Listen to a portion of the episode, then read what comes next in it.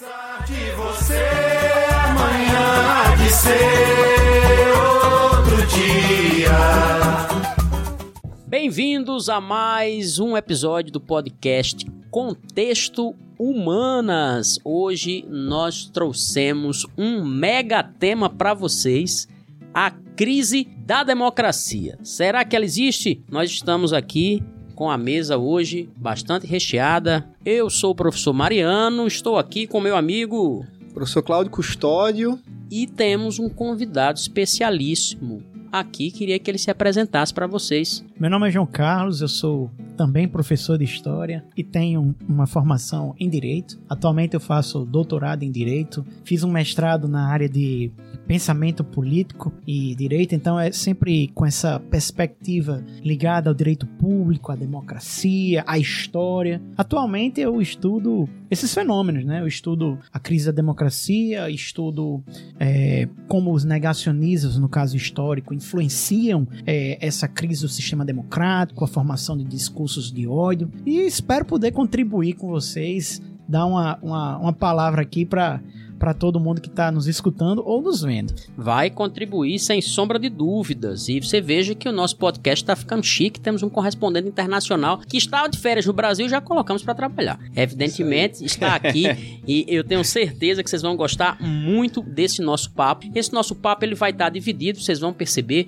quando a gente começar aqui a conversa em duas fases, né? Bem, bem interessantes. A gente vai falar da crise da democracia de uma forma geral, né? Essa vai ser o nosso primeiro mote e tentar entender quais são os seus sintomas e razões, e evidentemente que o Brasil, como está dentro desse modelo ocidental, tem sofrido bastante com isso. A gente vai estar também fazendo paralelo com a realidade da sociedade brasileira, envolvendo aí assuntos e temas que todos nós conhecemos e que está- estão muito presentes aí. Então vai ser assim, é um desses temas transversais que perpassam as ciências humanas, né? A gente vai ter aqui abordagens da história, da filosofia, da geografia crítica, da, da, da filosofia, da sociologia, do direito. Então a gente vai estar trabalhando de uma forma bastante integrada hoje. Isso é um tema que tem a cara desse podcast. E chegamos naquele momento fazer as nossas breves indicações de livros. Tem algum aí, Claudinho, pra gente ver? É, Eu trouxe o clássico do momento, né? Como as Democracias Morrem, do Steven Levitsky e do Daniel Ziblatt. Pra quem acompanhar aí no, no YouTube, tá aqui, ó. O livro é fantástico, é impressionante como os autores trazem ponto a ponto exemplos atuais ou da história do século XX, é, como o passo a passo das, das medidas antidemocráticas são sempre muito parecidos, né? Três exemplos, inclusive vou- já vou adiantando aqui para João que eu vou trazer esses exemplos, o caso da Rússia com Vladimir Putin, o caso da Hungria com Viktor Orbán, o caso da Venezuela com o Nicolás Maduro atualmente, mas antes com o Hugo Chávez. Acho que são três exemplos chaves para nós entendermos como as medidas antidemocráticas acabam gerando a chegada ao poder desses pretensos e atuais ditadores. Um ponto importante na obra é a de que a tomada de poder não se dá mais por via dos tanques, aviões, assassinatos sistemáticos, né? Se dá de forma, eu diria, constitucional, a partir de um jogo constitucional duro, mas que é extremamente efetivo na chegada ao poder. né? O Putin, especificamente, você pode encontrar alguns documentários bacanas aí no YouTube, Netflix e em outras plataformas que trazem um pouco da história do Putin, como ele chega ao poder e o que é mais impressionante, como ele destrona os oligarcas russos do poder, né? Porque os oligarcas eram bilionários que controlavam totalmente aquela, aquela sociedade e o Putin vai chegando de mansinho, de mansinho e simplesmente o cara coloca todo mundo no bolso. É, Inclusive tô- um deles na prisão. Eu tô também com as indicações para fazer aqui. Eu trouxe, estava pensando nesse livro. Na verdade, é uma coleção, né? São quatro volumes, que é um livro escrito, é um conjunto de artigos e também tem entrevistas, né? Do filósofo grego contemporâneo Cornélios Castoriades, As Encruzilhadas do Labirinto, né? Trouxe aqui o volume 1 e o 4. O volume 4 é o que eu mais gosto. É, chama, ele tem um subtítulo A Ascensão da Insignificância. E esse livro ele chama atenção porque tem tudo a ver com esse episódio. Exatamente porque ele trata, ele aborda de como as democracias estavam em crise na visão do Cornélios Castoriadis já na década de 60. E muita coisa que está colocada aqui, que eu acho uma das análises mais inteligentes sobre esse tema, é, vai bater com o raciocínio certamente que a gente vai desenvolver aqui. Então fica aí se você quer conhecer essa obra maravilhosa do Cornélio Castoriades, As Encruzilhadas do Labirinto. E eu já tô vendo que João também tem um livro aqui para indicar. É, na verdade são dois. Já que eu tô aqui, eu também quero aproveitar esse momento são dois livros do historiador americano Timothy Snyder. Um livro fininho, pequeno, você encontra facilmente é, é, online, você encontra facilmente nas livrarias, chamado Sobre a Tirania: 20 lições para o século 20, do século 20 para o presente, do Timothy Snyder. Está aqui no, no Kindle. É um livro pequenininho, cento e poucas páginas. Ele tem é, capítulos muito curtos, mas sempre explicando por que, que nós temos de ter cuidado com os discursos autoritários e tirânicos que aparecem. Então, cuidado com grupos é, paramilitares, tenha cuidado com a língua, com o que você escuta, com as novas mudanças que podem vir a acontecer dos discursos, etc. Tenha, é, conheça a sua própria história, conheça a sua nação, cuidado com essas manipulações. E ele vai sempre nesse livro trazendo exemplos daquilo que aconteceu na, é, no século XX, não apenas na Alemanha, mas também na Itália e também na União Soviética. E o outro livro, se vocês me permitem, também do Timothy Snyder, se alguém se empolgar mais do que leu Como as Democracias Morrem, o livro do Castoria diz que aí precisa de tempo. É, viu? esse é. E, e, e, e, esse livrinho que eu indiquei, também é do Timothy Snyder, chamado Na Contramão da Liberdade, tem como subtítulo A Agnada Autoritária das Democracias Contemporâneas. É um livro em que o Snyder ele vai mostrar como as, a, a desorganização do sistema democrático na, na Europa do leste europeu ele influencia a formação da desorganização do sistema democrático na, na Europa Ocidental, nas relações entre os, os, os movimentos autoritários da Europa Oriental, da Europa do Leste Europeu, desculpe, com a Europa é, Ocidental e também nos Estados Unidos. Então ele vai mostrar aqui com muito detalhe o que aconteceu na Ucrânia, o que aconteceu nos Estados, é, na na Rússia, o que aconteceu na Polônia, o que aconteceu, as influências disso na, na, na ascensão da, da, de movimentos mais radicais na França, na Alemanha, nos Estados Unidos e na Inglaterra. É um livro muito bom. Se bem que esse aqui ele é mais hardcore a leitura, mas o 20 lições é, sobre a tirania vale demais. É um livro Excelente. curto, é um livro muito bacana. Excelente, maravilha. Então está aí todos os nossos espectadores, ouvintes ou telespectadores que estão aí nos assistindo por vídeo vídeo, né? Já tem aí excelentes dicas para o tema Já de anotei. hoje. Tá tudo anotado. E aí eu quero só lembrar para vocês que nos sigam ou compartilhem esse episódio. Nós estamos disponíveis em todas as plataformas. Você pode procurar o podcast Contexto Humanas no Spotify, na Amazon Music, no Deezer, Apple Music barra iTunes. E se você quiser nos assistir via YouTube, estaremos lá. Esses homens bonitos e inteligentes que vão estar lá, né, para vocês aí assistirem esse importante debate. Tenho certeza que vocês vão hoje entender um pouquinho, porque não dá para falar tudo, mas vocês vão entender um pouquinho do porquê que os sistemas democráticos entram em constantes crises, talvez da Grécia Antiga até hoje, né? Com problemas muito semelhantes. E lembrando que o podcast é um oferecimento dos nossos bolsos a partir do nosso curso isolado de Ciências Humanas. O SIC, SIC. está aqui. Lembrando mais uma vez, para quem está nos conhecendo, esse é o nosso curso isolado presencial para os estudantes que estão em Natal e que estão aí se preparando para Enem e vestibulares. Atualmente, eu e o professor Cláudio somos os professores do curso, curso esse que foi fundado juntamente comigo com o professor João Carlos, que aqui está e trabalhou anos comigo Exatamente. nesse e em outros cursos, mas que hoje resolveu respirar outros ares, mas que estará voltando aqui para dar suas importantes contribuições também.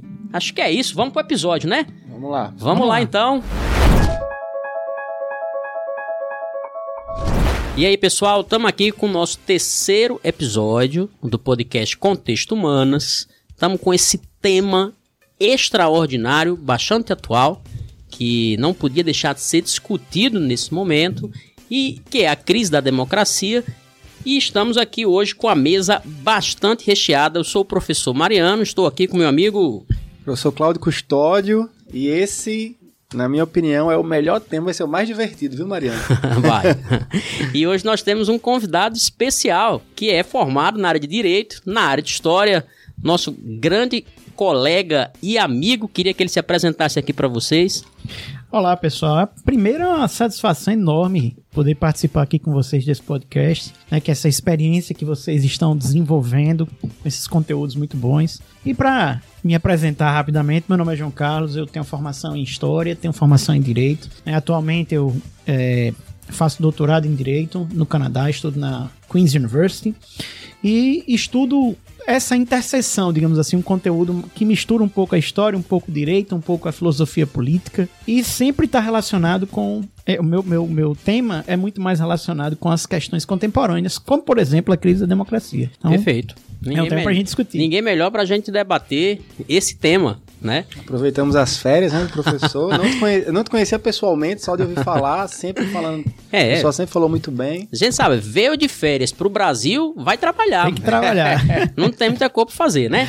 Então chama aqui, vai ter que trabalhar. Então, tamo junto aí nesse tema, né? Tamo Que é- junto. É um tema aí que tem uma, um apelo muito forte, porque é uma questão muito contemporânea. O Brasil esteve envolvido nisso, se fala nisso é, nas análises políticas recentes, em todos os canais praticamente, mas tenho certeza que esse não é um fenômeno apenas nosso.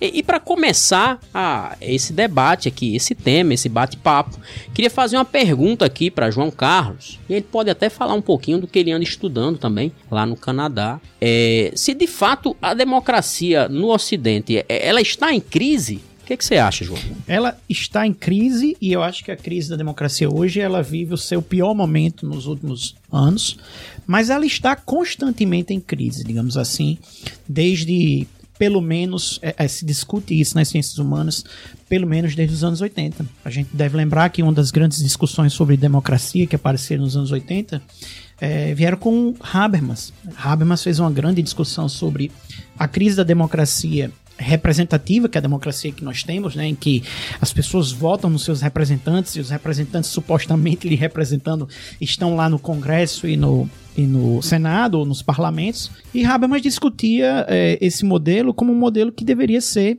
repensado por um modelo de democracia deliberativa, em que as pessoas participassem muito mais das decisões, não é?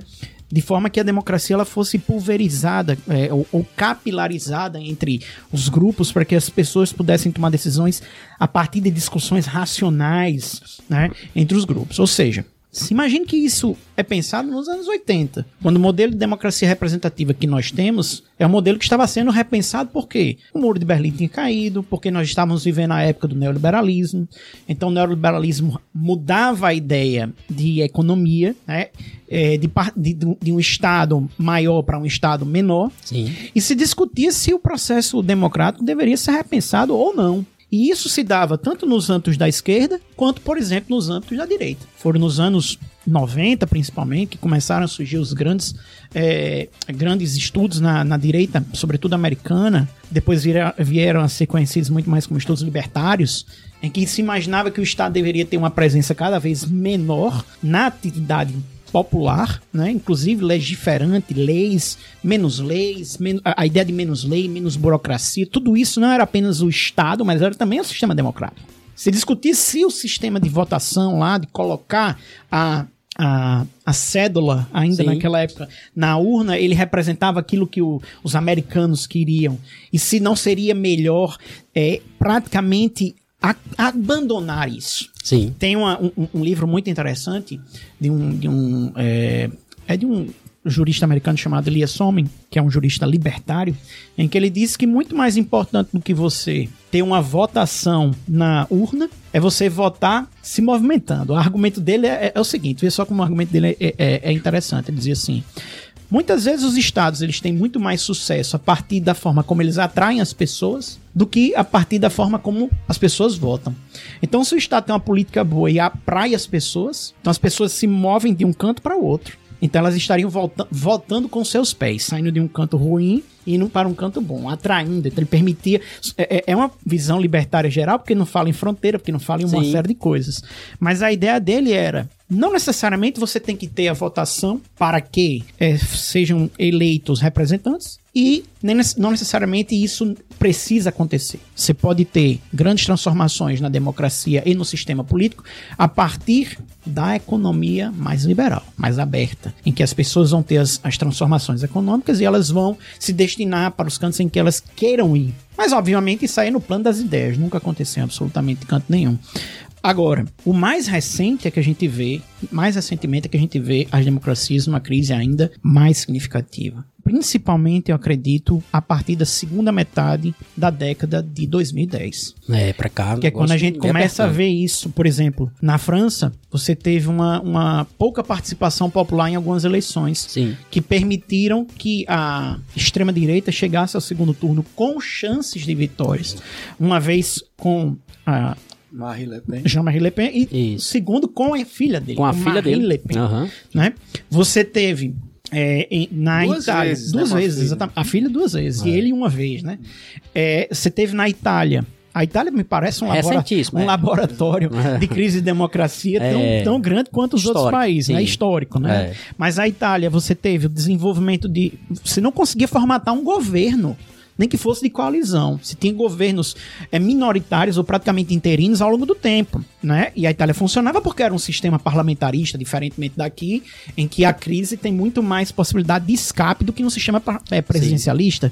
Mas veja que a Itália teve a expansão de um movimento é, político é, chamado Movimento Cinco Estrelas, que era um movimento liderado por Matteo Salvini E, uhum. que era a ideia dos outsiders na política, a ideia de que quem está de fora é que precisa vir à política e tirar o establishment, ou seja, a crítica do, do estabelecimento do status quo político, como se a- a- aqueles que estão fazendo a política, a política, digamos assim, profissional, são os culpados por absolutamente tudo e que era necessário que outras pessoas viessem, e essas pessoas precisariam mudar o sistema, aí é onde tá a, a grande, a grande armadilha, porque se você diz, eu tenho que entrar não apenas porque é necessário que novas pessoas entrem, mas é necessário mudar o sistema, porque o sistema é podre, então eu tô dizendo que o sistema democrático é podre. Essa é a consequência da ideia. A ideia é, é, eu tenho que entrar pra mudar, mas eu preciso mudar também o sistema.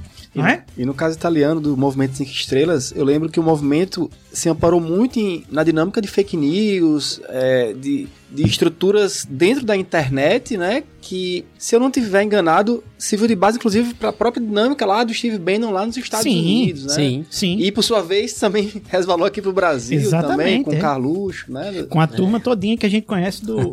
Foi meio do que uma sequência, Exato, né? do conhecido gabinete do ódio, né? Como ficou conhecido pela CPI, pela CPI na época, né? No início da. na- Eu não sei se eu vou quebrar muito seu raciocínio, João. É, quando você traz a coisa do outsider, que acaba sendo uma coisa forte até mesmo aqui no nosso estado, quando a gente elege o senador Stevenson, por exemplo, Sim. um outsider. É, até um certo pro- ponto, o próprio Bolsonaro, ele, ele, apesar de ser um cara que estava no poder legislativo há vários, Sim, vários legislaturas. mandatos, ele, ele trouxe um pouco disso também. É, tanto ele- que ele se elege com essa pecha, olha, eu sou é um isso. cara honesto. Isso. Não tem é. nenhum, nenhum processo, então ele, ele trouxe muito isso. Vou quebrar o sistema. Exato. Ou mostrar como ele funciona, É. pra mudar. E nos Estados Unidos, o Donald Trump também Foi a mesma traz coisa, essa pegada, exatamente. né? É muito interessante quando você traz essa pegada do outsider. E assim, essa ideia do outsider, daquele que é de fora, já é um sintoma da crise democrática. Sim. Porque é, significa dizer que a população, aqueles que votam, não estão mais conseguindo se reconhecer nos seus próprios representantes. Sim. Vejam, e isso daí tem vários, são vários, é um sintoma, mas tem vários motivos. Uma das motivações que a gente consegue perceber é que as mudanças econômicas que aconteceram ao longo dos últimos 30, 40 anos, eles ampliaram é, o, o abismo econômico-social entre grupos populacionais. Então, se a gente for perceber que nos últimos 40 anos, por exemplo, nos Estados Unidos, 1% da população, 1% da população é, domina mais de 50% de todo o PIB americano e que 80% da população é responsável por 7% É. do PIB. 7. Então você entende por que, que aquela população não se sente representada. Porque ela diz: de que, é que adianta eu votar se não chega em mim políticas que me auxiliem ou e aí é outra visão, quando chegam são para me prejudicar Sim. ou para beneficiar grupo A em detrimento de mim. Porque existe também essa ideia de que o, o- a, a política pública que está sendo feita para é, reparar um, um determinado problema num determinado grupo é visto por outro grupo como algo ruim, Está me prejudicando. como está me prejudicando. Aqui no Então, Brasil ficou muito claro com a política de cotas, de cotas. né? E, e nos Dos Estados. Unidos também, né? Então você tem populações que começavam a não mais se reconhecer nos seus próprios representantes. Você tem, voltando aqui para o meu raciocínio, há muito tempo que se discute transformações de democracia, a primeira coisa, né? Se sabe que a democracia representativa tem falhas e é necessário encontrar formas de melhorar. Então você tem desde uma proposta mais radical à esquerda, como por exemplo a proposta de Habermas, da democracia deliberativa, Sim. você tem uma proposta mais radical à direita. Quando eu digo radical, não é de extremismo, é radical no sentido de, de opostas. É, de uma democracia libertária, em que você praticamente não deveria mais ter sistema de, de, de votação. Pra, né? É, O argumento é interessante, que diz assim. Se um, um americano médio hoje demora muito mais tempo é, investigando qual é o telefone celular que ele vai comprar do que a política pública que ele vai Sim. é, em quem ele vai votar por política pública A ou B. Por quê? Porque ele não percebe a, a influência direta daquela política na sua vida, mas ele percebe a influência direta do seu telefone. Sim. Então era, é isso que os libertários argumentam. Ele, ele tem que ter algo que interfere diretamente na sua vida, por isso votar andando, né? Indo para um canto para o outro. E aí você tem mudanças no sistema econômico, as mudanças nos sistemas econômicos é, que consolidaram a democracia, elas são fatores para a desorganização do sistema de representação política. Onde é que eu quero chegar nisso? É, até os anos 70 e 80, a gente tem organizações de classe muito fortes que tinham possibilidade de, criar, de fazer lobby. Quando eu falo lobby no sentido é, legal, não no sentido de imoralidade, no sentido de você pressionar uma parte do, do governo para conseguir uma política pública. Então, por exemplo, você tem sindicatos fortes, né? sindicatos muito fortes que conseguiam a partir daí garantir é, eleições de representantes, não é? E garantir que fossem feitas leis que permitissem Mas você fala de forma geral, no mundo ocidental? No mundo você ocidental, tá principalmente. para algum país? Não, aí eu penso, na, eu acho que a crise do modelo sindical, ela acontece nos Estados Unidos, principalmente na época do governo Reagan, né, a partir dos anos 80, e ela chega no Brasil também, sobretudo a partir do governo Fernando Henrique Cardoso, Sim.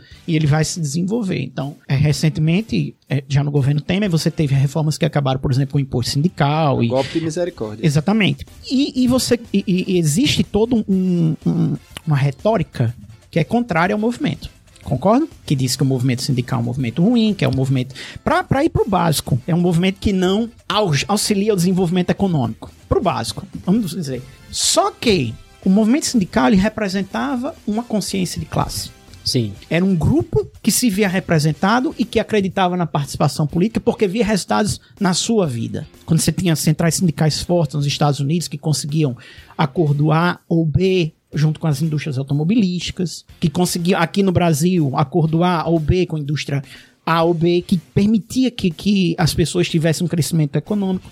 Então, isso daí gerou e formatou, formatou partidos políticos, candidatos importantes. E quando esse sistema, ele, quando há uma transformação no sistema capitalista que implode essas formas de representação, na minha opinião, o que acontece é que essas formas de representação, cada vez mais, elas são diluídas no indivíduo. Sim. Ou seja, Cada um por si. no cada um por si.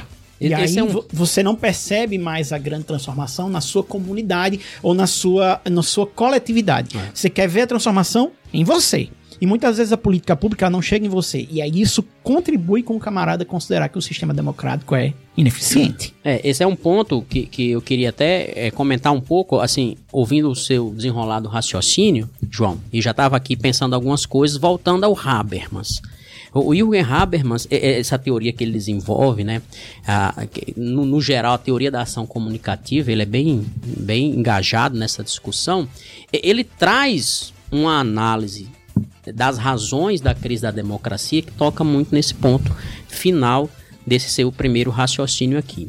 É, o Habermas ele diz que quanto mais se privatiza todos os segmentos da vida, entrando nessa zona de um excesso de individualismo, se perde aquilo que é essencial para o desenvolvimento da democracia, que é a preocupação com o público. É o zelo com o público. Eu estou muito mais preocupado com questões privadas e particulares. Tanto é que nessa teoria da ação comunicativa é que ele vai desenvolver pensando, por exemplo, como seria a reestruturação dos sistemas de comunicação de um país que zele pelo debate democrático no espaço público.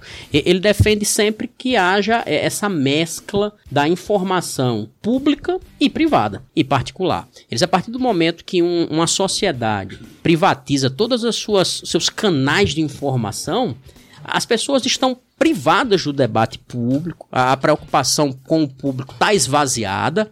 E aí o que é muito interessante nesse debate do Habermas é que a gente, quando a gente pensa na história da democracia, a gente lembra que ela nasceu da Assembleia. Uhum. Ela nasceu da preocupação com a polis grega e de um tipo de, de, de polis, né? Ou seja, a gente vai lembrar lá atrás de que é fundamental que o cidadão ele se sinta cada vez mais engajado nesse debate. Tem até aquela velha máxima que o Aristóteles lá no século IV a.C. já falava, né? Eu posso dividir a, a, a sociedade, os habitantes de uma cidade em dois grupos: os políticos e não no sentido da política profissional, mas no sentido do cidadão que se preocupa e se engaja com isso, né? E ele chamava. E os idiotas. Os idiotas são exatamente aqueles que não levam as preocupações políticas a sério. São aqueles que estão preocupados apenas com suas questões particulares que ele considerava frívolas, né? São questões, assim, triviais, banais, que, que, que não acrescentam e não somam muito. E aí, por que, que eu trago essa, essa reflexão aqui, pensando também no seu raciocínio? Porque cada vez mais hoje a gente percebe que, inclusive, eu acho que as questões das tecnologias também faz todo um sentido nisso, ela tem uma responsabilidade nisso muito grande, ela está nos tornando cada vez mais individualizados numa bolha. É, assim, falando às claras, é, tá faltando rua, tá faltando assembleia, tá faltando as pessoas se preocuparem com o que é público.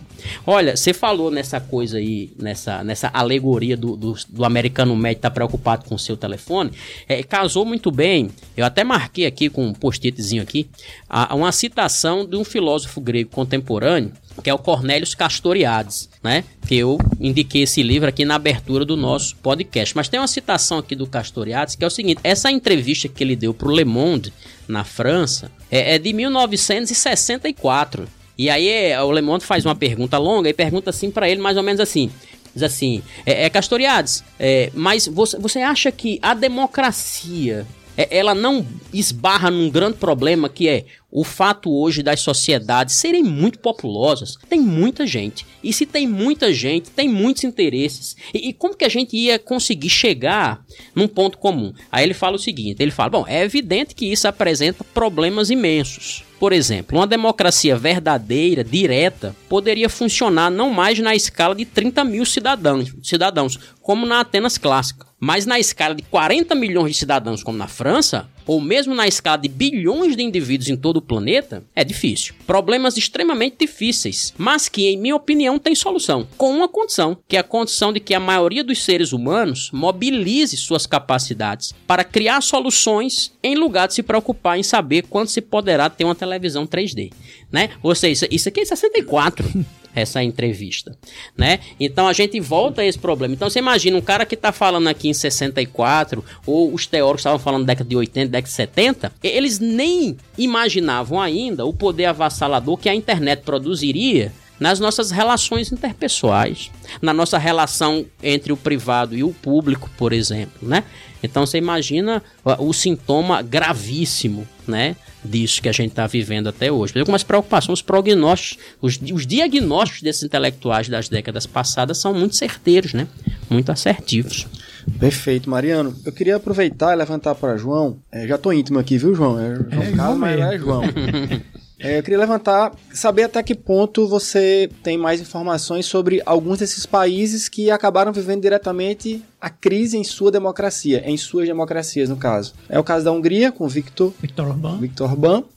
É, o caso da Rússia, com Vladimir Putin. O caso da Venezuela, atualmente com Maduro, mas antes com o Hugo Chávez. É, esses três casos eles acabam desenvolvendo um modelo antidemocrático, no mínimo, né, no mínimo antidemocrático, a partir das suas respectivas democracias Sim. em pleno funcionamento. E é justamente né, a minha indicação também do dia, é apresentada na, na introdução da, do podcast do dia, é Como as Democracias Morrem, do Steven Levitsky, que ele coloca justamente a forma como eles chegam ao poder, fazendo um jogo duro constitucional, né, em determinado momento é, se apoderando do judiciário, no caso do Hugo Chaves especificamente, né, que ele empoderou muito o judiciário, a Suprema Corte, então, dentro desses três exemplos, tem algum que você pode trazer algo mais específico, algo mais pontual, ou algum outro que você tenha mais conhecimento que você também pode. Não, claro. A, a, a, a tese básica, digamos assim, né, do, do Stephen Levitsky e do Daniel Ziblatt, você mencionou, né? Um livro interessantíssimo, muito bom. Foi escrito logo, logo que começou a se discutir com força, né? Essa crise, digamos assim, a grande, o grande livro da, do momento, momento. é que os sistemas democráticos contemporâneos eles não morrem de golpes Sim. anunciados, como eles morriam na década de, de, de 30, de 20 de 30, né, como aconteceu na, no, na incipiente democracia da República de Weimar, na Alemanha, né, quando Hitler tomou o poder, e nas, democraci nas as democracias latino-americanas que todas perderam é, o seu poder, né, se transformaram em ditaduras, Chile, Argentina, Uruguai, é, Brasil, é, através de golpes. O que ele diz atualmente é que é, os, os autoritários, eles assumem através das próprias estruturas e possibilidades democráticas posições que os levam a internamente corroer o sistema democrático. Não é isso? Corroer o sistema democrático. Parece que é como se fosse um, um- um livro de regras.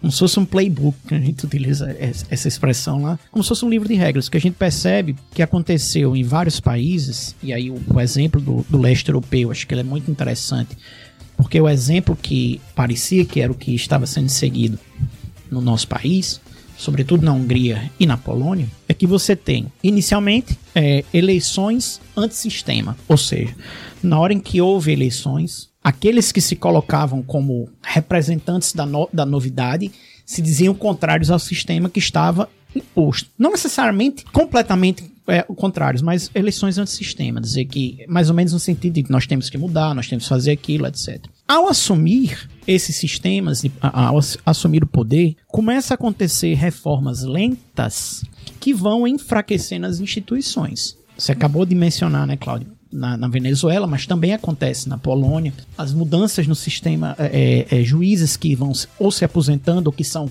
digamos assim, forçados a se aposentar, e nomeações de novos juízes que são 100% vinculados ao projeto de poder de um determinado grupo ou de um determinado nome de uma determinada pessoa. E aí você começa a dar aparência de legalidade e de constitucionalidade a atos que não são legais, não são constitucionais.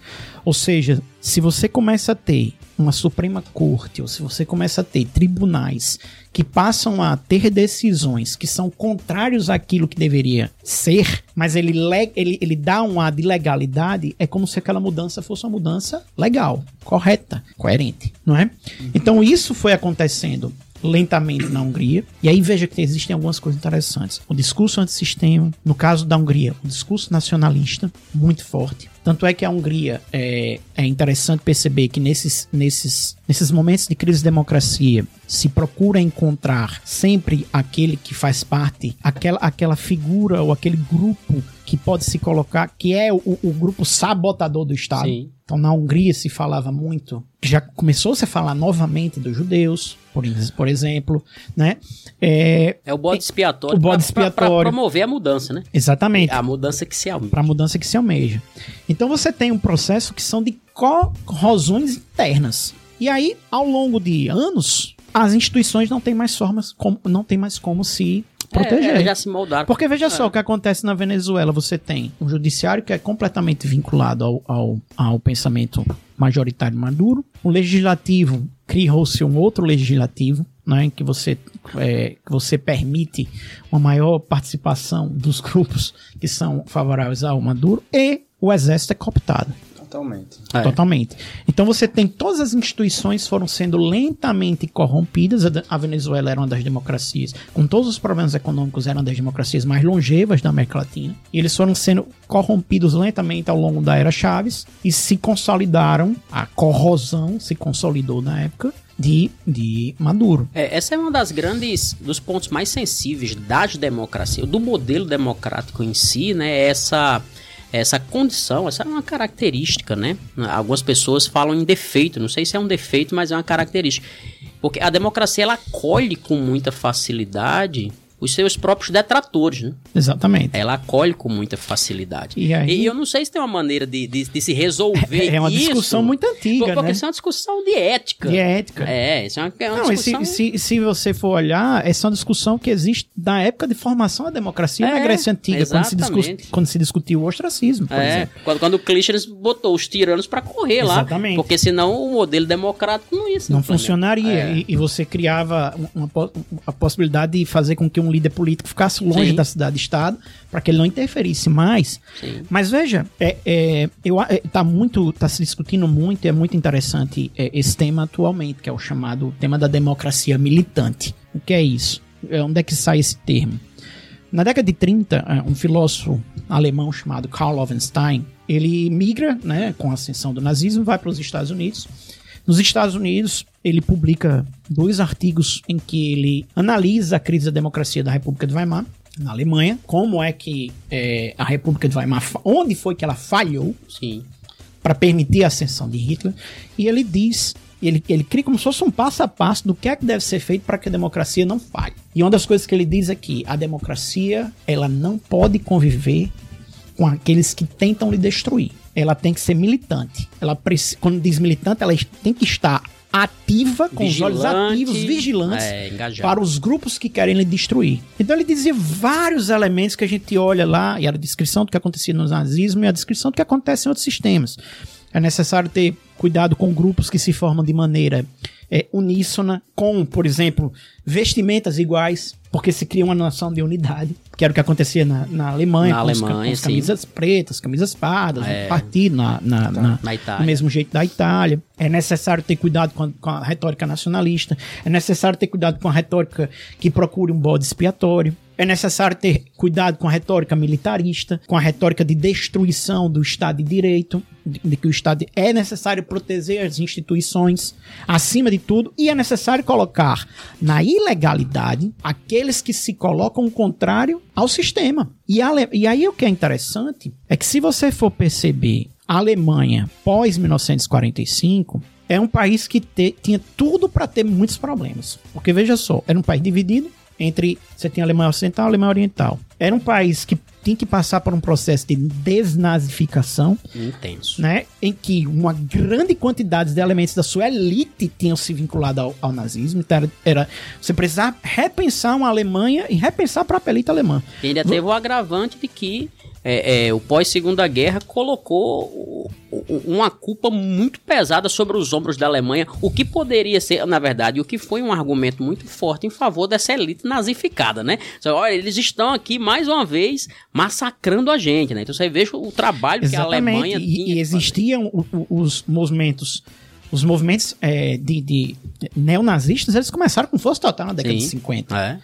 e foram sendo é, co- colocados na ilegalidade foram sendo colocados foram sendo é, colocados na aqueles que faziam parte foram sendo aprisionados e os discursos que faziam apologia foram sendo é, tornados ilegais a partir da, da- do da desenvolvimento da democracia alemã que se deu com a nova Constituição alemã, a lei fundamental alemã da década de 40, como um sistema em que a democracia tem o objetivo de se preservar. Sim. Recentemente, é, é, quem está nos acompanhando aqui deve lembrar, em dezembro, foi em novembro, não tenho certeza absoluta, houve uma tentativa de golpe na Alemanha. e eles saíram prendendo aí a torta e a direita, Foi. inclusive um, um camarada que era herdeiro do, do suposto trono alemão. saíram prendendo todo Essas mundo. coisas de herdeiro tem todo Juiz, foi preso juiz, foi feito, foi preso deputado. não sabia, não Foi sabia preso chegar nesse nível. Um Não. monte de gente, ele sai prendendo gente na Itália, na Alemanha, em tudo que é canto, por quê? Porque a democracia ela deve ser preservada acima de tudo, considerando a história alemã, então eles entendem qual é a necessidade de preservação. Por isso que é, é, o problema, e talvez a Alemanha dê uma, uma excelente resposta para esse problema, é como garantir que a democracia se man- mantenha hoje? É difícil, porque vigiando. porque se você, claro, você precisa vigiar, mas você tem que entender até onde é que essa vigilância pode Sim, acontecer. claro. Porque existem discursos que podem ser entendidos por uma pessoa como discursos antidemocráticos e para outros são críticas, por mais imorais que sejam ou incorretas, mas sejam, são críticas justificáveis. E até onde é que você tem o, o meio termo? É isso é que é o debate que existe até hoje entre cientistas políticos, principalmente entre, entre estudiosos do direito. E um dos pontos importantes dentro desse, desse limite de você jogar dentro das quatro linhas, aí eu tô de Sim. propósito usando a expressão lá do, do ex-presidente Jair Bolsonaro, é a, a que não é uma dinâmica da nossa, da nossa tradição jurídica, como é da inglesa ou da estadunidense. A questão dos costumes também, né? De como você deve lidar com determinadas situações sem ultrapassar o limite. Se você Sim. pensar, por exemplo, o modelo americano é um modelo em que o presidente tem muito poder, mas ao mesmo tempo o presidente sabe que ele não pode avançar tanto, sob pena do próprio Congresso também Sim. bater de frente. Mas eu lembro, você estava falando da questão do, do- da nazificação, do- da desnazificação pós Segunda Guerra Mundial. Vocês devem lembrar de uma charge que é um toco de uma árvore cortada e a raiz, a raiz gigante, gigante, é o símbolo do nazismo, né? E a representação justamente daquele toco cortado com um galhozinho florescendo para representar justamente as possibilidades é, desse discurso nacionalista, desse discurso preconceituoso, já estou De- colocando de- as minhas de- palavras De, que aí. ele está ali, né? De que ele está ali. É. E, que é necessário você estar prestando atenção. Isso. Com certeza. E aí, veio o mais, mais estranho pra mim é como isso conseguiu florescer no Brasil numa velocidade tão grande. Aquele galinho estava lá Sim. e de repente aquele galinho ele Ignorado. cresceu com, sei lá, tá o hormônio no, Ah, no- no é. vegetal lá. E ele cresceu num, modo tão rápido, né? Porque a direita tava no armário. Poxa, mas a direita tava no armário, mas como é que de uma hora para outra esse armário era tão grande que isso vai representar um percentual tão grande da população brasileira? Se você pensa, por exemplo, o Jair Bolsonaro, quando ele chega ao poder, ele coloca um- uma quanti quantitativamente, ele coloca muitos militares em cargos é, de muito poder nos ministérios e, e- em toda a estrutura do poder executivo. É um ponto que você trouxe agora há pouco, né? E que o Chaves fez isso Sim. lá lá na Venezuela e o Bolsonaro fez isso muito bem. Eu até penso que o PT e o próprio PSDB, quando chegaram à presidência, eles ocuparam os cargos importantes, como o Jair fez com os militares, com intelectuais, né, professores universitários, tá? E o Jair não fez isso, né? Se você analisar quantitativamente quem ocupou esses cargos no governo PSDB e depois no governo PT, são pessoas de peso na nossa sociedade. Isso. E de repente no governo Bolsonaro ele enche o, a, a estrutura de militares e empodera os militares. Né? Lembrando que no governo, já no, já no final agora na transição, o comandante da Marinha não quis, não queria passar lá na, na, na posse do, do presidente. Pô, isso é sem noção, né? Isso é contra a dinâmica democrática. E passou meio que despercebido, vi poucas pessoas levantando críticas mais severas, né? Meio que como, é como se nós tivéssemos nos dobrado a todo discurso radical, realmente, mesmo nós, né, que somos vozes na sociedade, a gente, ah, vamos deixar pra lá. Não, pô, é, é a questão de, de viver a democracia e de estar questionando, lutando. Mas foram anos péssimos, assim, né? Vamos ver como é, que vai e ser isso, os isso tudo anos. que, que João argumentou com os exemplos que Cláudio trouxe, aqui, me, é, é, me veio aqui à cabeça agora uma coisa interessante que é muito comum aqui no Brasil, né? É, é a veiculação da palavra fascismo. E, e muita gente se debate sobre essa palavra. É, eu, eu vejo algumas pessoas comentando assim: essa é uma palavra que não deve ser usada, porque é uma coisa que se refere somente a um passado. Não existe mais fascismo, o fascismo acabou, etc. As pessoas parecem não entender. Eu acho interessante que a pessoa utiliza um conceito da, da É, ciência é. política e isso aí aconteceu só naquele período. Só naquele período. Mas as pessoas esquecem que quando a gente fala assim, olha, é, é, é- é preciso estar prestando atenção né, né, nas brechas da democracia, ou seja, desse galinho que Cláudio falou aí, que está saindo do chão, porque antes mesmo de ser um modelo de Estado que vigorou nos anos 30 e nos anos 40, isso que a gente está compreendendo sob o termo fascismo é um sentimento. É um conjunto de sentimentos que ferem os princípios da democracia. Então, quando a gente utiliza hoje essa concepção, né, para dizer assim, olha, tem que prestar atenção porque tal, tal costume é fascista, é, tal pensamento é fascista, muitas vezes é observando esse tipo de comportamento que usa a democracia para depois detratá-la para corroê-la por dentro, né? Ou seja, são pessoas que usam o sistema de certa maneira mal intencionados para fazer essas mudanças, né? Porque quando alguém chega dentro de um sistema democrático, se elege democraticamente, dizendo assim, o meu projeto é mudar o sistema e ele não coloca na frente. Qual dizer, é é, é, qual é o seu projeto? E ele também não fala de que o meu projeto é, é fazer com que as coisas que já estão aí funcionem, já é um sintoma de que alguma coisa complicada vem aí, né? Alguma coisa complicada. E, e me lembra muito, assim, poeticamente, aquela frase, eu acho que é do Brecht, né, dramaturgo, que ele fala assim: é preciso estar atento, pois a cadela do fascismo está sempre, Sempre no cio.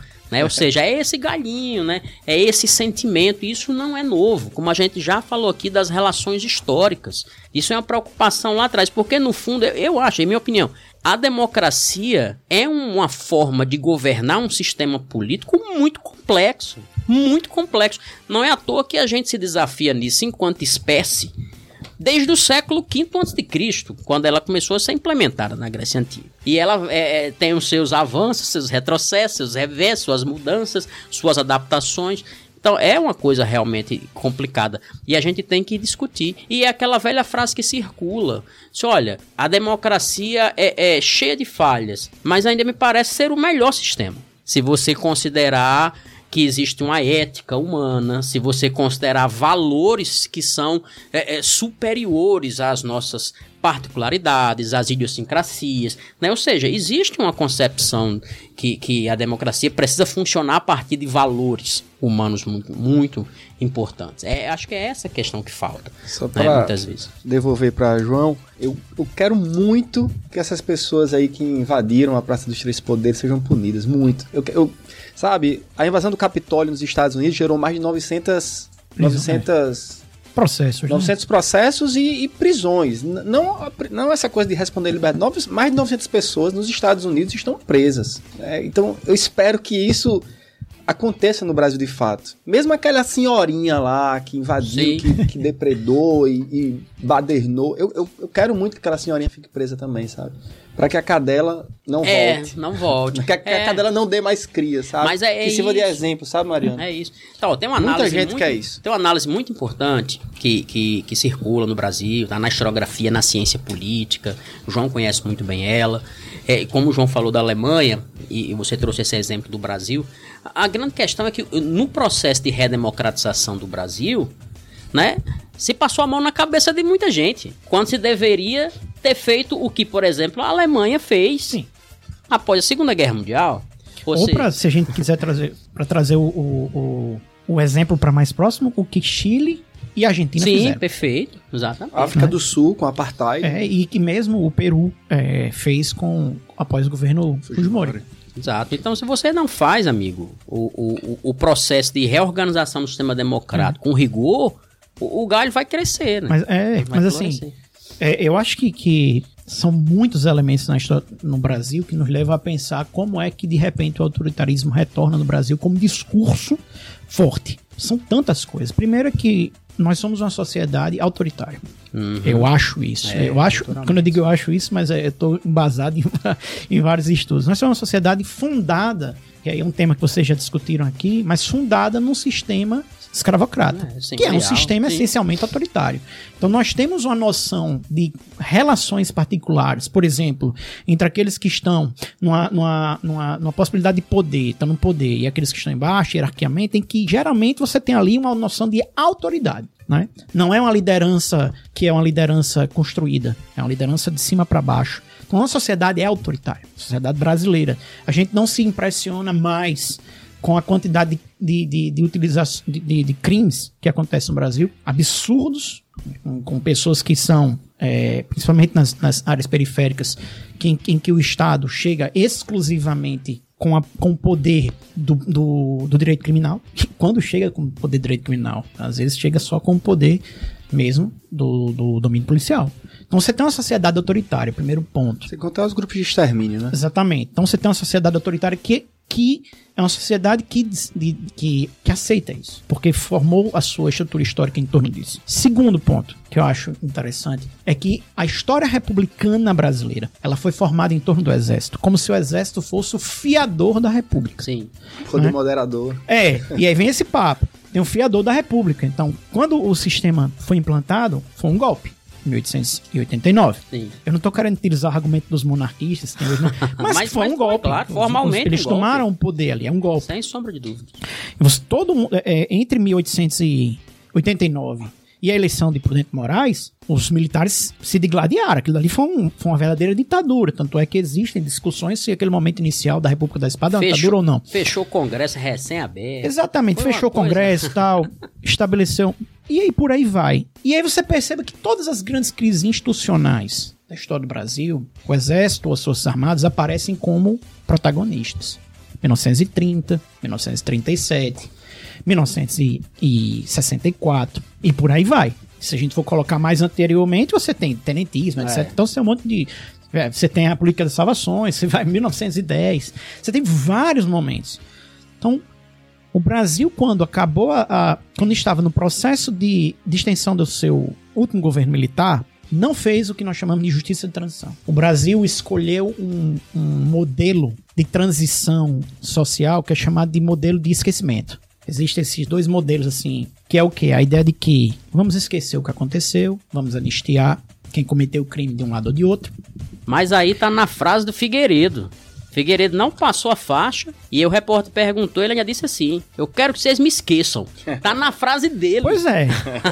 e aí onde é que tá o problema disso? É que na hora em que você, naquele momento você faz um processo de esquecimento. Você diz, vamos dar anistia, ninguém tá todo mundo bem. Volta a turma do exílio, volta não sei o quê, vocês organizam partido político.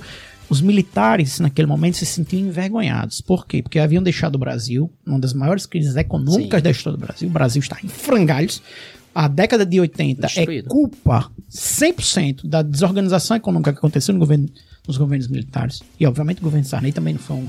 Sim. Bem, mas vocês conversaram aqui na, em outro momento. E você tem militares que não participam da política. Não, é? não participavam. Um momento que de esquecimento. Mas percebam, nessa época aí que a gente começa a falar de crise da democracia aqui no Brasil, por volta ali. E aqui o grande momento, eu acho, no Brasil que a gente fala em crise da democracia é quando acontecem os grandes movimentos populares de 2013. A gente tem ali o quê? Começam a aparecer discursos que negam parte da história do Brasil. Tem um famoso, é, tem uma famosa coluna que foi publicada na Folha de São Paulo, na época, que diz que a ditadura brasileira não existiu. O que existiu foi uma dita branda.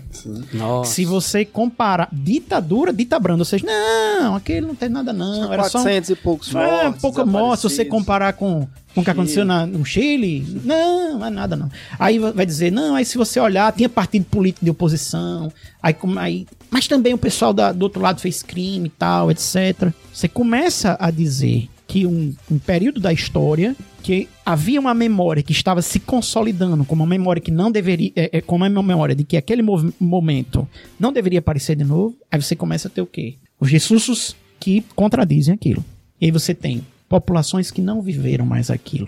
Jovens que não viveram o sistema ditatorial. E pessoas mais velhas que se sentem muitas vezes ressentidos com as transformações sociais que aconteceram. Então, vá juntando uma coisa com a outra. Junte crises econômicas e junte a crise na democracia representativa. Que a democracia representativa ela continua em crise, ela continuará em crise até o momento em que nós não até o momento em que nós com- comecemos a perceber que aquelas pessoas são nossos representantes mesmo. Mas quanto mais a gente se distancia, por isso que eu estava falando do, do fim das identidades coletivas, quando eu falei sobre o, a- a- o discurso contra os sindicatos, o discurso contra entidades de classe, etc. É, é porque você tem ali a destruição de uma, de uma noção de política que poderia ser feita ali, no, no miúdo, entre as pessoas. Quando você tem esse sistema em que poucas pessoas dominam economicamente praticamente todo o Brasil, grupos muito minoritários têm muito poder e a maioria das pessoas não conseguem participar, aí você vai ter toda essa panela que permite essa ascensão, né? Que Claudio tava pensando, como é que pode? Foi tão rápido. Mas é rápido porque você tem todos os ingredientes que estão ali, né? Que são abastecidos por algumas coisas que eu percebo. Mais uma coisa que eu vejo. A ascensão de um, de um discurso conservador, que não necessariamente é conservador no sentido clássico. Sim, filosófico. Porque quando a gente fala em conservadorismo no sentido filosófico, você vai pegar, por exemplo, o pensamento de Edmund Burke, Sim. que é o grande pensador é, que dá origem ao conservadorismo no livro Reflexões sobre a Revolução Francesa. Ele diz isso aí vai dar bronca. Ele fala na Revolução Francesa. Por quê? Os modelos revolucionários eles não respeitam o que existe. Então, o correto seria você ter as transformações sociais. O conservadorismo acredita nisso. É você ter transformações sociais conforme a transformação na própria sociedade. Mas essa transformação tem que vir de dentro, é o que diz ele, né? De dentro da sociedade para fora. Então, vai acontecer um dia de haver uma transformação social e permitir, suponhamos, é, que, que, que a Irlanda tenha um casamento entre pessoas do mesmo sexo. Irlanda é um país altamente católico? Sim, e tem lá. Por quê? Porque o modelo foi se consolidando dentro da população. É isso que o conservadorismo acredita, ou deveria acontecer. então você tem um. Eles distorcem. É, muito. aí você tem isso. E aí você tem a ascensão de uma internet brutal. É. Porque a internet. é, é, é, a gente conversava isso muito tempo atrás, né, Maria? A gente dizia. É. O problema do Brasil é que a internet chegou antes da, dani- antes da cidadania e da educação chegar. Antes da escola. Da Tem uma escola frase bem chegar. interessante, assim, a, a internet se democratizou no Brasil antes da escola. Ou seja, esse é um problema gravíssimo. E olha só como é grave em todo canto.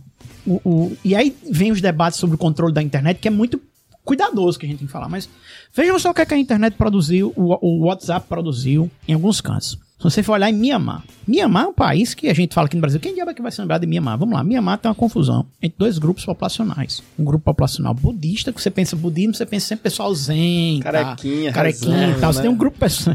e tem os muçulmanos de um lado. Pois os budistas, que são maioria, fazem uma perseguição constante sobre a população muçulmana, ao ponto de realizar massacres contra a população. E boa parte dessas, dessas notícias que chegam, que são notícias falsas, como um muçulmano que estuprou uma criança, uma criança que apareceu morta dentro de uma mesquita, não sei o que e tal, movimentam aquela população para violência. Na Índia, nosso sistema indiano, que até pouco tempo é a maior democracia em termos de números absolutos. O governo indiano facilitou o acesso a smartphones. Aí você diz, qual o problema nisso? A Índia precisa entrar na, na tecnologia do smartphone. O mundo hoje é isso. Ah, mas o smartphone que era comprado lá na Índia, ele tinha um aplicativo do governo que estava instalado obrigatoriamente. Obviamente, esse aplicativo tem o quê? Ele pegava absolutamente tudo que você dizia e ele fazia todo um processo de organização dos algoritmos para fazer com que as notícias que chegassem até você fossem apenas notícias favoráveis ao governo e que fossem notícias que tratavam os opositores. Ou seja, é uma democracia. Até que ponto que a gente pode discutir isso como uma democracia? E aí aqui no Brasil é a mesma coisa. Você veja, estamos na, estamos hoje no dia, né, no início de- de- de- do governo Lula. E na rede social o governo já não consegue bater de frente com as narrativas que acontecem. Ou seja, as narrativas da internet elas têm minado a, a- a democracia e elas minam o sentimento que para mim isso é, o- é uma das coisas piores, o sentimento de comunidade. Sabe, Cláudio, Mariano? Faz quase cinco anos que eu não moro mais aqui no Brasil. E da última vez eu demorei quase quatro anos pra pisar aqui por causa do Covid, então não consegui vir. Eu, ia vir- eu fiquei lá no Canadá e não consegui vir, vi agora.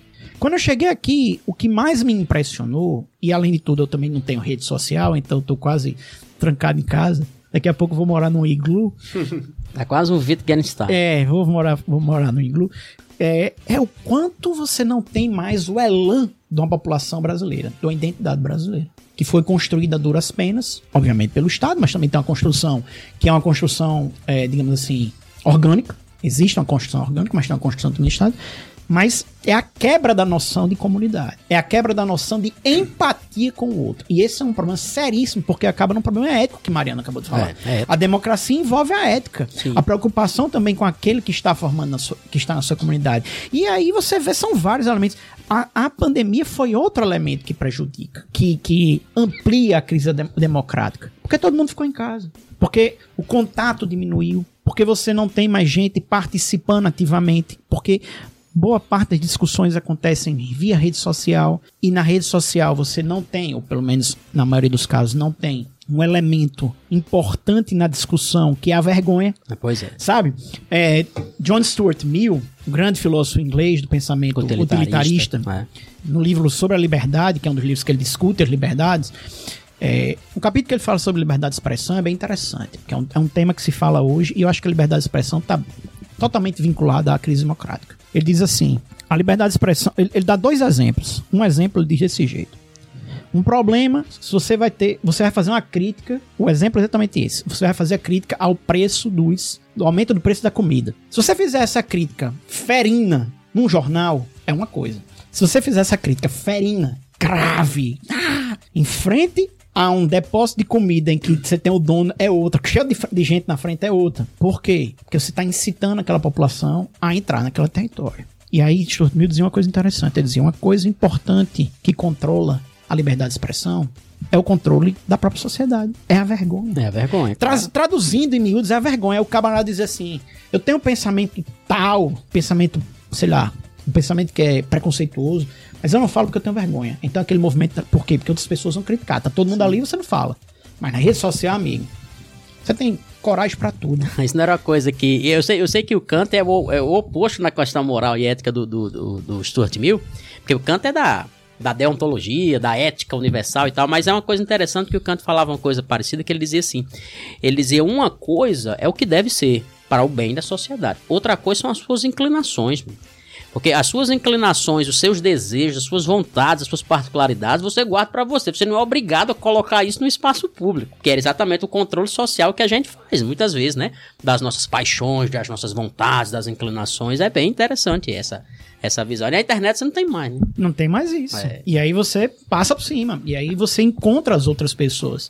A internet permite com que você tenha um senso de comunidade. Aí voltando entre, entre pessoas que, tem, que pensam igual a você. E aí você passa a acreditar que aquilo dali é a única verdade. São chamados ecos, né? É, é, câmeras de eco. Você entra na internet, o algoritmo tá lá é, repetindo tudo aquilo que você quer ver. E você passa a acreditar que aquela versão é a única e é a versão mais correta. E que tudo aquilo que é contraditório àquela versão, ela não é apenas algo contraditório, é algo errado, é algo imoral, é algo que deve ser combatido. Isso é muito prejudicial. Por isso que, que hoje o debate sobre sobre é, a saúde das democracias envolve também como é que nós, enquanto sociedade, lidaremos com a internet. Sim. Porque quando a internet surgiu, Mariana, mas é, é, é, que escreveu uma tese que envolve um pouco sobre isso. Mas quando a internet surgiu, se falava em aldeia global. Ah, agora nós teremos a expansão do conhecimento. Nossa, tal. havia muito entusiasmo. Entusiasmo, era assim, um negócio, menino, era Do mesmo, jeito, do do mesmo jeito que existiam os teóricos mal-humorados, estraga prazeres, lá nos anos 80, como um Raymond Williams, que dizia assim, esse negócio vai dar merda. Vocês dão- Ou, ou como um Humberto Eco, que sempre falava, era da informação é o cacete. É, é, olha que isso aí vai dar problema, informação e conhecimento são coisas diferentes, mas havia realmente muito entusiasmo que a internet ia fazer uma revolução cognitiva e existiam aqueles poucos que ficavam ali dizendo: vocês cuidado, vocês não sabem onde vocês estão chegando, não é bem assim, vocês não estão observando direito. É complicado. Ó, Curioso. é, pode, desculpa. né? não, fica à vontade, Cláudio, pra falar. Não, curioso é que ninguém conseguiu prever, É, né? exatamente. Se, você, se eu tiver enganado, me corrijam. Mas ninguém conseguiu Não. prever o, o monstro que estava É sendo criado. Se, se questionava, mas eu tô dizendo assim, antes disso, ninguém chegou e disse, caramba, olha, vai ter esse instrumento aqui futuramente que vai funcionar dessa forma. O desenvolvimento do computador em si começa lá atrás com a Ada Lovelace, né? É. Mas o pensamento computacional e tal, mas a internet em si, não. Ah, é? E, e a forma como a gente lida realmente é. Cara, eu. Quando eu vejo a dinâmica do TikTok, as dancinhas, bicho, é sério. A forma. Nosso padrão informacional, né? Poxa, a, a dinâmica. Vocês trouxeram muita questão do individualismo, mas o próprio Instagram, que é um canal fantástico que nós usamos muito, é, é, é muito pesado como nós desenvolvemos tudo em torno né, da, do visual, né, de como o culto à beleza ele se torna cada vez mais forte, mais pesado no nosso cotidiano. É, e eu fico pensando, poxa, como é que eu posso fugir disso? Como é que eu posso diminuir isso? É. Eu falo muito isso para os alunos, né? Poxa, pessoal, pensem um pouquinho como é que vocês podem se blindar um pouco mais dessa exposição. É, é, passa a ser necessário, né? Você tá se expondo muitas vezes o corpo. Não, muitas vezes não, quase sempre o corpo. É, não sei onde é que vai parar, não. É, a, Não internet é uma coisa tão. E aí eu vou amarrar uma ponta aqui pra gente chegar nesse outro ponto da conversa. é, que tem a ver com tudo isso que a gente tá falando, talvez culmine aí. É, a internet ela é tão é, é, forte no sentido de privatizar tudo e qualquer coisa.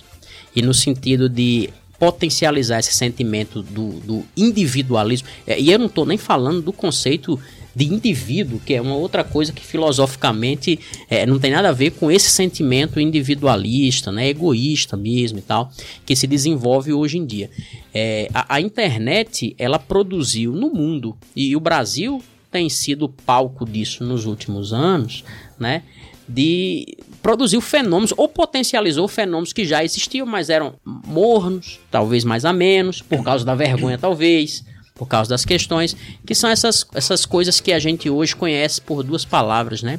É, os discursos negacionistas e a produção das fake news, que ameaçam duramente a democracia e a vida pública. Porque quando eu falo negacionismo, a palavra negacionista entrou, circulou muito na imprensa nos últimos anos no Brasil, teve questão da pandemia, Pandemia, teve um monte de coisa e tal.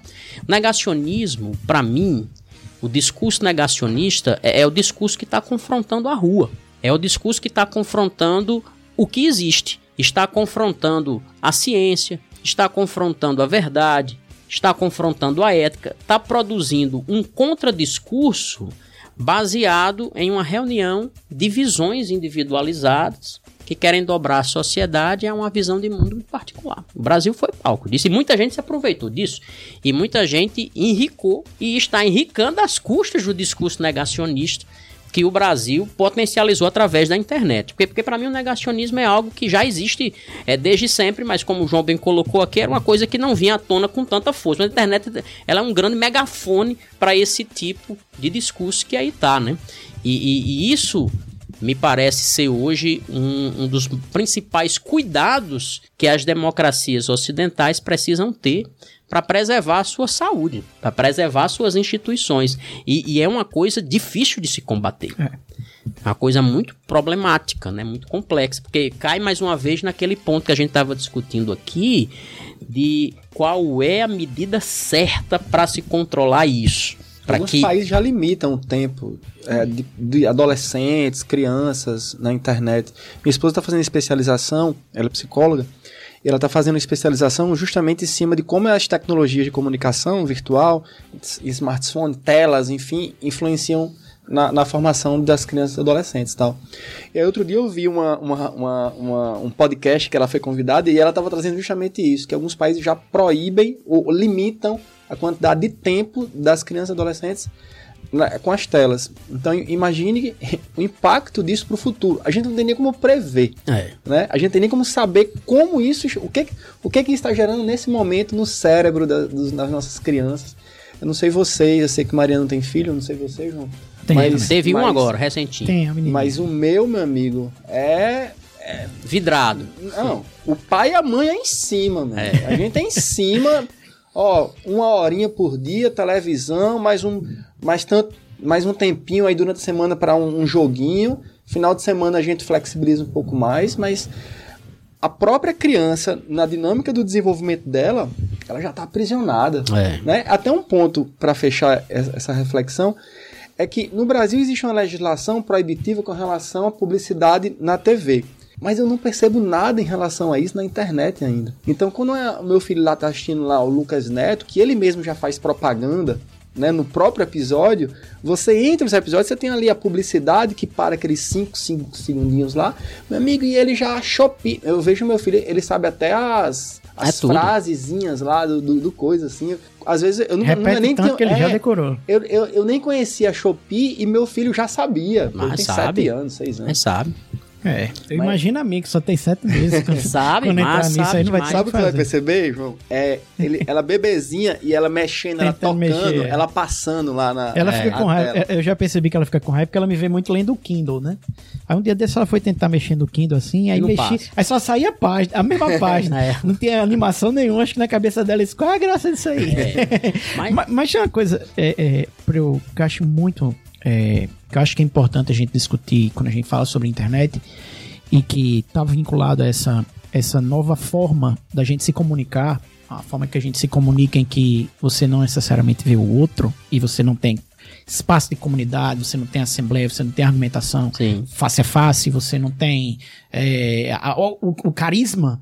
Ele pode ser, ele, ele- o elan, o carisma, ele pode ser criado. Ele não, ele não necessariamente existe. Se a gente for olhar os fenômenos políticos, vamos pegar os dois fenômenos políticos que a gente, vai, é, que a gente tem como todo mundo praticamente conhece: o fenômeno de Donald Trump e o fenômeno de Bolsonaro. E aí daqui a pouco eu chego nas, nas fake news, mas os dois fenômenos políticos eles estão ligados diretamente à forma como a mídia os levantou. Começando com Donald Trump. Quem era Donald Trump?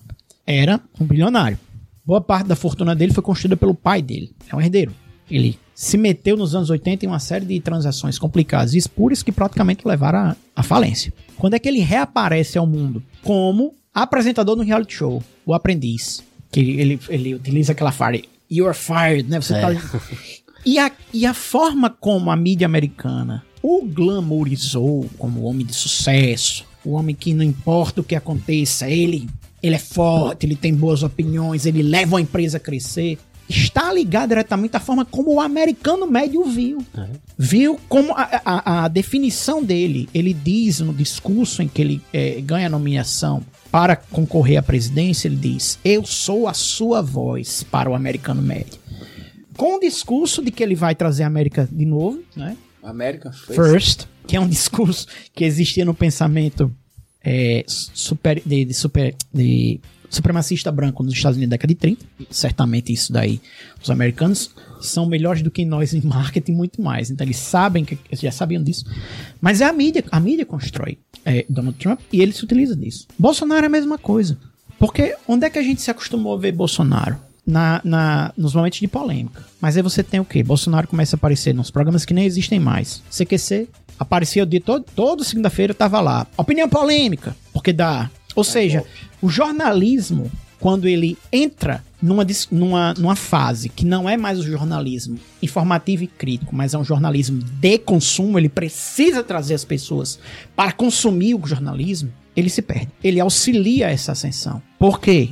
Bolsonaro tá no CQC. Aí você tem Bolsonaro em programas de auditório, como por exemplo o Super Pop. E aí se começa a criar a figura do homem diferente. A mídia vai insuflando aquilo. A não voz é do homem comum, Olha, a voz do homem médio. comum, pânico. É. Criou um personagem de, de humor e ficava lá, mito, mito. É. Então, quando aconteceu a eleição, você tinha uma parte da mídia tradicional que precisava, nem imaginava que estaria, digamos assim, auxiliando a ascensão política daquele candidato, mas uma parte da mídia tradicional que auxiliou a formatação da sua imagem.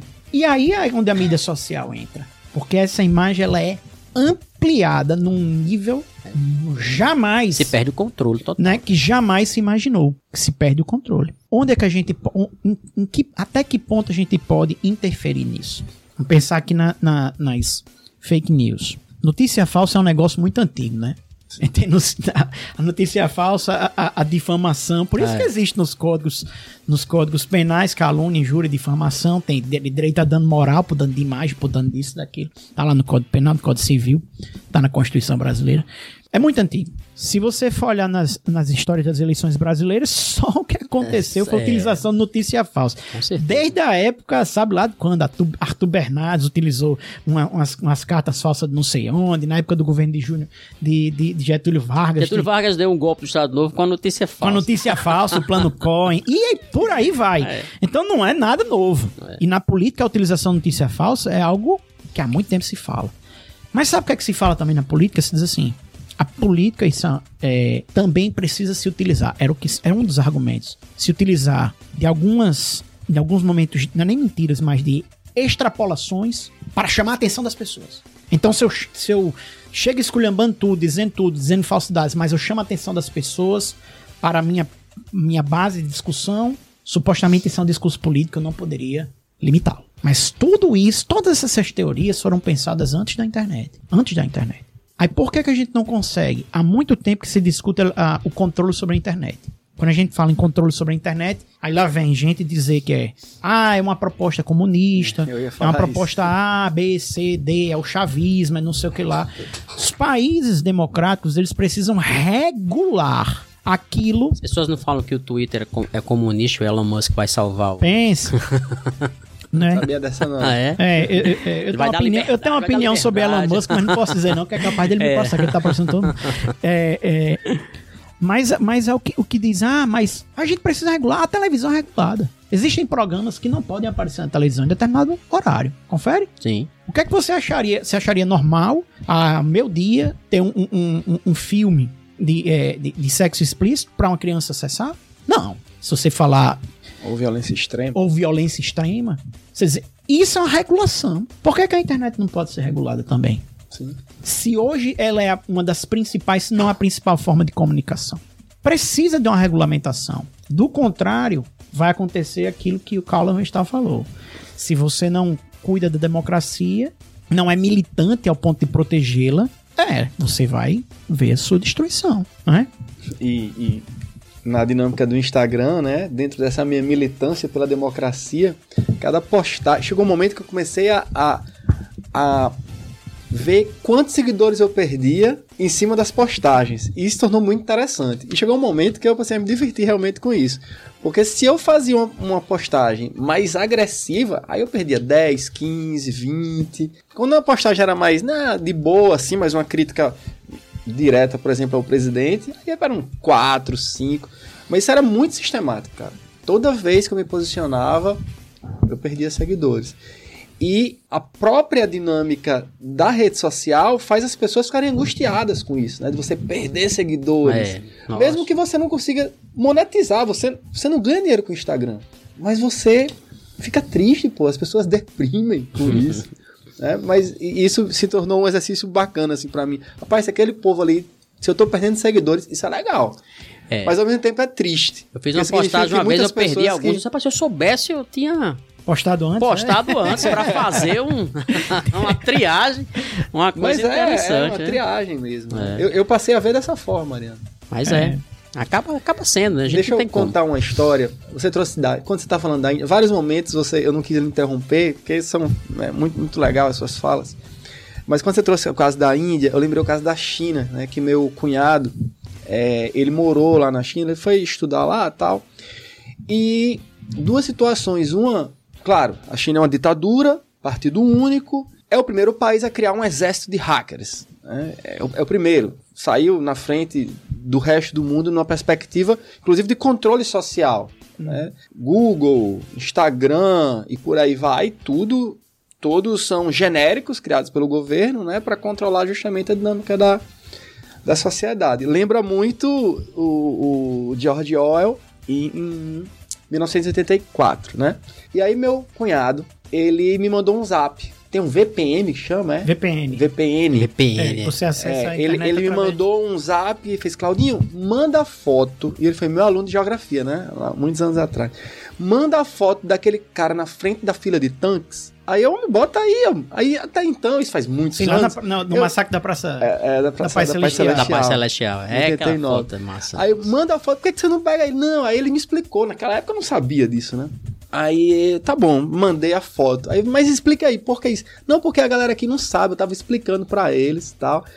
Digo, os caras não têm acesso a uma foto, pô. Não tem acesso a uma foto. E, e a memória institucional é muito forte, né? O- É o, é o é o partido que cria a Sim. memória, né? Total. E eu, rapaz, cuidado tal. E ele tem que ter cuidado redobrado, né? Porque ele era gay, namorava com um sul-coreano e namorava escondido e lá é e crime. mostrando a foto. E lá é crime. Ainda Da a rebeldia. Meu amigo, era pena de morte, eu arrancar a Ele, cabeça ele, tá, dele. ele tá querendo arranjar um problema. Mas deu certo, deu certo. Ele tá vivo. tá- Graças é, a é Deus, casado, né? mora aqui, mora em São Paulo. Graças a Deus enfim. que ele tá bem.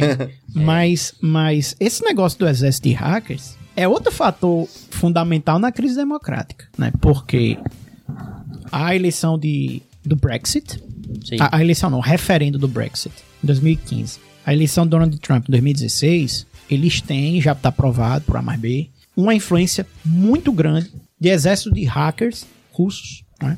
em que, sobretudo ali no- na Inglaterra, a partir do escândalo Cambridge Analytica e nos Estados Unidos, você tem um relatório de um, de um procurador especial, né, Robert Miller, que fez a, a investigação, que é, é, as redes sociais elas foram inundadas né, de fake. Aí quando a gente diz exército de hacker, não necessariamente de hacker mesmo, mas foram inundados de fake news criados por é, pessoas lá na, na, na Rússia, em alguns cantos na Geórgia, etc. por aí vai, e foram direcionados para determinados grupos.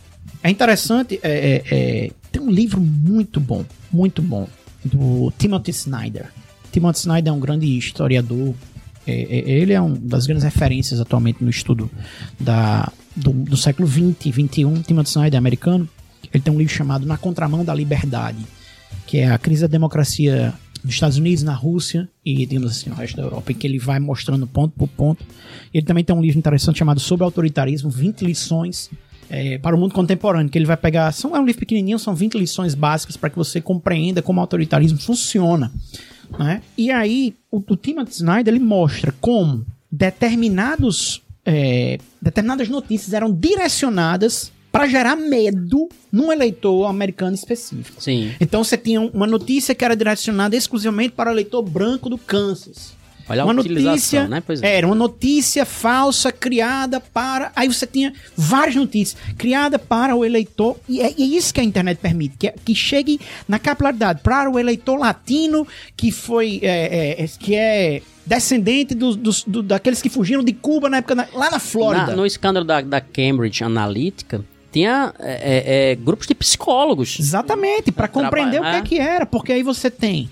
Aí onde você tá, você consegue movimentar emoções. É. É o, é o, é o contrário do que o Habermas falava lá, que você tem que ter um discurso racional. Emoções. Você cria emoções, você amplia emoções, você amplia medos.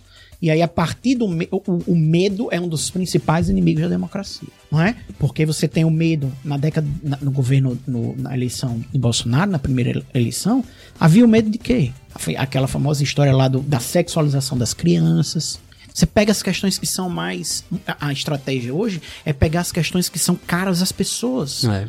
A emoção básica, a família, o medo de você perder a sua, a sua casa e por aí vai. O misticismo que se envolve também e entra nas questões religiosas. Exato, né? e é aí onde eu digo que a gente, enquanto democracia, tem que, com muito cuidado, criar um sistema principiado, com princípios bem definidos, de controle, ou não de controle, mas de regulamentação. Não é, eu não gosto da expressão controle, porque parece que o Estado vai Você vai analisar ser antes. comunista. É. Não, não, não é isso, não. É porque ele dá a ideia de, de, de censura. É. E quando a gente tá falando aqui, não é, não é censura. É você responder pelo que você postou. Entendeu? Se eu faço algo e eu tenho uma regulamentação, eu respondo por aquilo.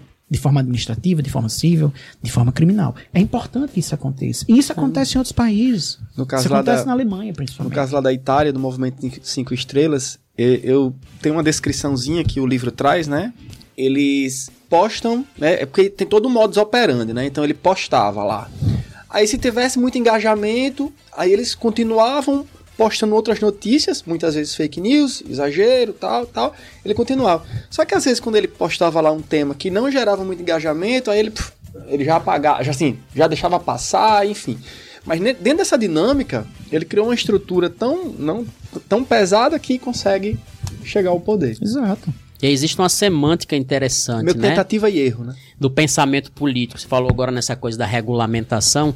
Eh, Eu mesmo fico falando às vezes nas aulas, quando eu vou falar nesses temas, eu digo, olha, preste atenção, que regulamentação não quer dizer uma forma de censura ou de Exato. controle. né? Regula, vem de regra. É, é você é, é criar um sistema de regras, esclarecer esse sistema de regras e organizar um padrão. Porque a gente tem esse sistema de regra na nossa vida. É claro, Hum. senão nós não estávamos nem aqui. Exatamente. A regulamentação é isso. Aí quando você fala na regulamentação, as pessoas já associam, tem uma semântica, É. né? é, do pensamento político que é bastante distorcida e que a internet faz isso muito É. bem, né? E olhe, é, é, recentemente tem tido uma discussão muito grande sobre isso, que é a tal da a, a liberdade de expressão como se fosse absoluta. É. Sim, sim. né? Primeiro, que eu acho é um equívoco interessantíssimo, mas existe. Não existe liberdade de expressão absoluta em canto nenhum do mundo. É. Ah, mas nos Estados não, nos Estados Unidos não tem. Nos Estados Unidos existe um, um- o âmbito de proteção da liberdade de expressão é maior, muito grande. Inclusive, só um parênteses, a gente, a gente depois tem que fazer uma conversa aqui, num outro episódio, sobre um mito chamado Estados Unidos. Porque, para os brasileiros, existe um grande. Existe uns Estados Unidos mitológicos. É, né? Que, não é, os bem Estados aquilo Unidos que acontece. existe lá. É, mas veja só, só eu falar aqui da liberdade de expressão, é um exemplo bem claro. Que agora tá na discussão em forte, que você tem é, é, aquele, aquele podcaster, né, o, o Monark, que tá Sim, aparecendo sim, sim. aí, por aí vai, tem o Glenn Greenwald também, que tá também. Bem, nos, nos Estados Unidos existe uma vertente de defesa da liberdade de expressão, uma vertente teórica, que é a, a vertente absolutista, que é o quê? É, é a que diz que a primeira emenda diz o Congresso não fará lei que restringe a liberdade de expressão. Então, tem expressão lá, no law é no law, nenhuma lei. Então, você pode falar o que você quiser. Isso daí era defendido por um grande jurista da Suprema Corte, que foi juiz da Suprema Corte americana, chamado Hugo Black. Mas nunca isso foi colocado em prática. Nem ele, em seus votos, ele fez isso. A versão dos Estados Unidos é que a liberdade de expressão é ampla até o momento em que ela está incitando uma ação ilegal iminente. Que é exatamente aquilo que eu falei lá do. É parecido com aquilo que eu falei do John, John Stuart Mill. Que é o quê? Se o camarada tá de frente a um, a um, a um celeiro dizendo: vamos matar o- os produtores de comida, eles estão transformando a fome, e a população entra e mata. Ele cometeu um crime. Ah, mas era liberdade de expressão. Não, você estava incitando aquela população a cometer um ato legal. Era, é isso que os Estados Unidos falam. Que é, é- é- é muito traduzido, a partir, é muito utilizado uma, uma expressão chamada clear. é, é, como é? O perigo real. O, o- o perigo real e presente. Clear and present danger. Mas até se parece que a gente pode falar de absolutamente tudo, mas não é. Nos Estados Unidos, mesmo alguns discursos que são considerados discursos que a, a, a primeira emenda protege, a sociedade não permite. Quantas vezes a gente viu pessoas que cometem discursos racistas que a sociedade cancelou? Hoje a gente fala em cultura de cancelamento, mas antigamente era boicote. Eu não vou assistir o filme de fulano de tal, porque o cara Sim. fez essa fala. Então a sociedade também reage. Só que as pessoas olham para os Estados Unidos e acham que o modelo brasileiro deve seguir o, o modelo americano. Mas quando nós criamos a nossa Constituição em 1988 e criamos um modelo de liberdade de expressão, nós estamos olhando para os grandes documentos do pós-guerra. Nós estamos olhando para a Declaração Universal dos Direitos Humanos. Nós estamos olhando para o grande, o grande monumento constitucional que foi a Lei Básica Alemã após a Segunda Guerra Mundial, para a Constituição Portuguesa, para a Constituição dos países é, é, pós-guerra que pensavam a sociedade em que as liberdades elas precisam ser, é, digamos assim, administradas pela dignidade humana. Sim, claro. Ou seja, existe um elemento essencial na sociedade democrática e é um elemento ético. É garantir que ninguém, absolutamente ninguém, seja visto como mero instrumento. É um pensamento kantiano, concorda, Mariana? Sim, concordo. ninguém seja visto como mero instrumento. E que o Estado tem o, pro- o o dever de proteger essas pessoas contra a sua objetificação, contra transformá-las em objeto. E daí a liberdade de expressão, ela pode ser controlada. Quando você tem um discurso de ódio, quando você tem um discurso racista, quando você tem um discurso antissemita, quando você tem um discurso é, negacionista ao ponto de você negar uma parte da história importante, como por exemplo o Holocausto ou a escravidão. E isso é importante no debate democrático. É total. Porque a gente não pode imaginar que o sistema é, de democracia pode permitir absolutamente tudo. É, Ele deve coisa- permitir, ele pode e deve permitir os seus detratores, mas se proteger. Ah, é. Sabe o que é interessante? As pessoas que ficam com esse discurso de que é, se pode falar tudo, que tudo é liberdade de expressão, e, e ficam e são, são, são pessoas que geralmente se colocam na defesa é, de ideias liberais, né?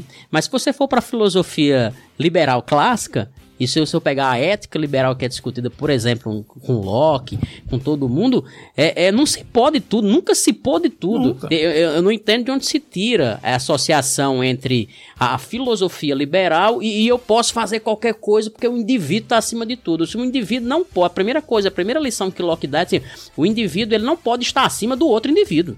Exatamente. Então, se você está vivendo em sociedade, meu amigo, você não pode, você tem um limite para fazer aquilo ali.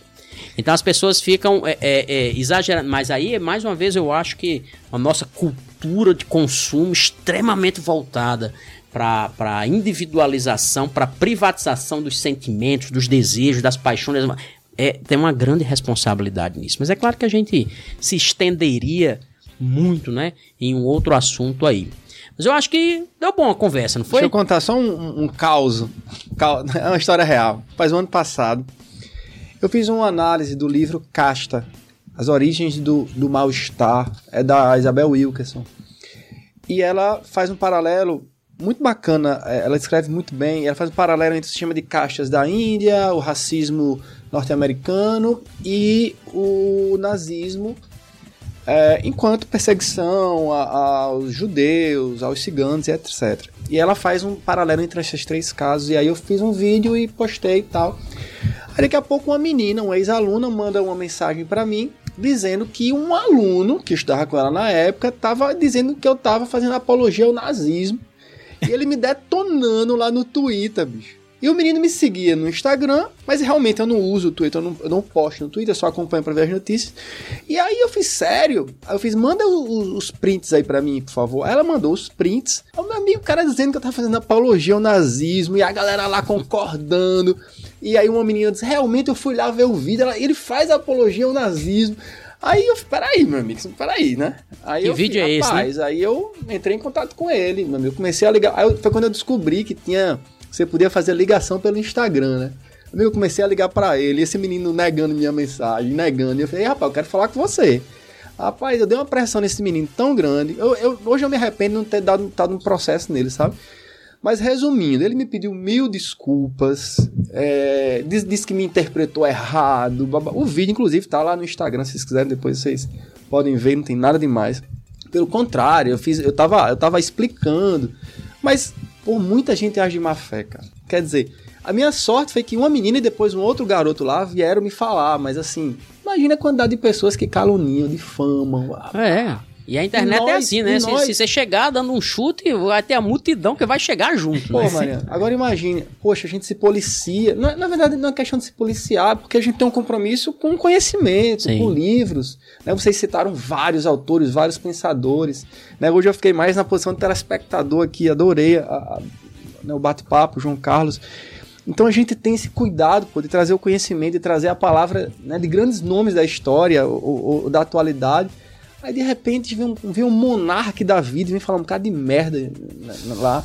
É, é, sabe, bicho, me, adoece. sabe? Monarca eu conheci quando ele jogava Minecraft no computador. Disse, Isso é o "Pô, que dá a gente ter discu- discussões políticas com o pessoal do Minecraft. É, dá- acaba, acaba sendo assim, né? É. Mas eu acho que foi, foi muito bom papo. Foi bom papo. O episódio vai ficar, vai ficar bem rico aí. A gente quer agradecer aqui a João Carlos pela participação especial. A primeira, hein? Primeira de muitas, né? Veio pro Brasil, já botamos pra trabalhar. Tá vendo como é que é? Eu já é assim, soube não tem, que- tem essa folguinha do Canadá, Já não, soube meu que amigo. ele vai fazer uns videozinhos de vez em quando pra gente postar no nosso canal. Vai ser, aí. vai ser nosso correspondente Pressão. internacional, será, hein? Direto do Iglu lá.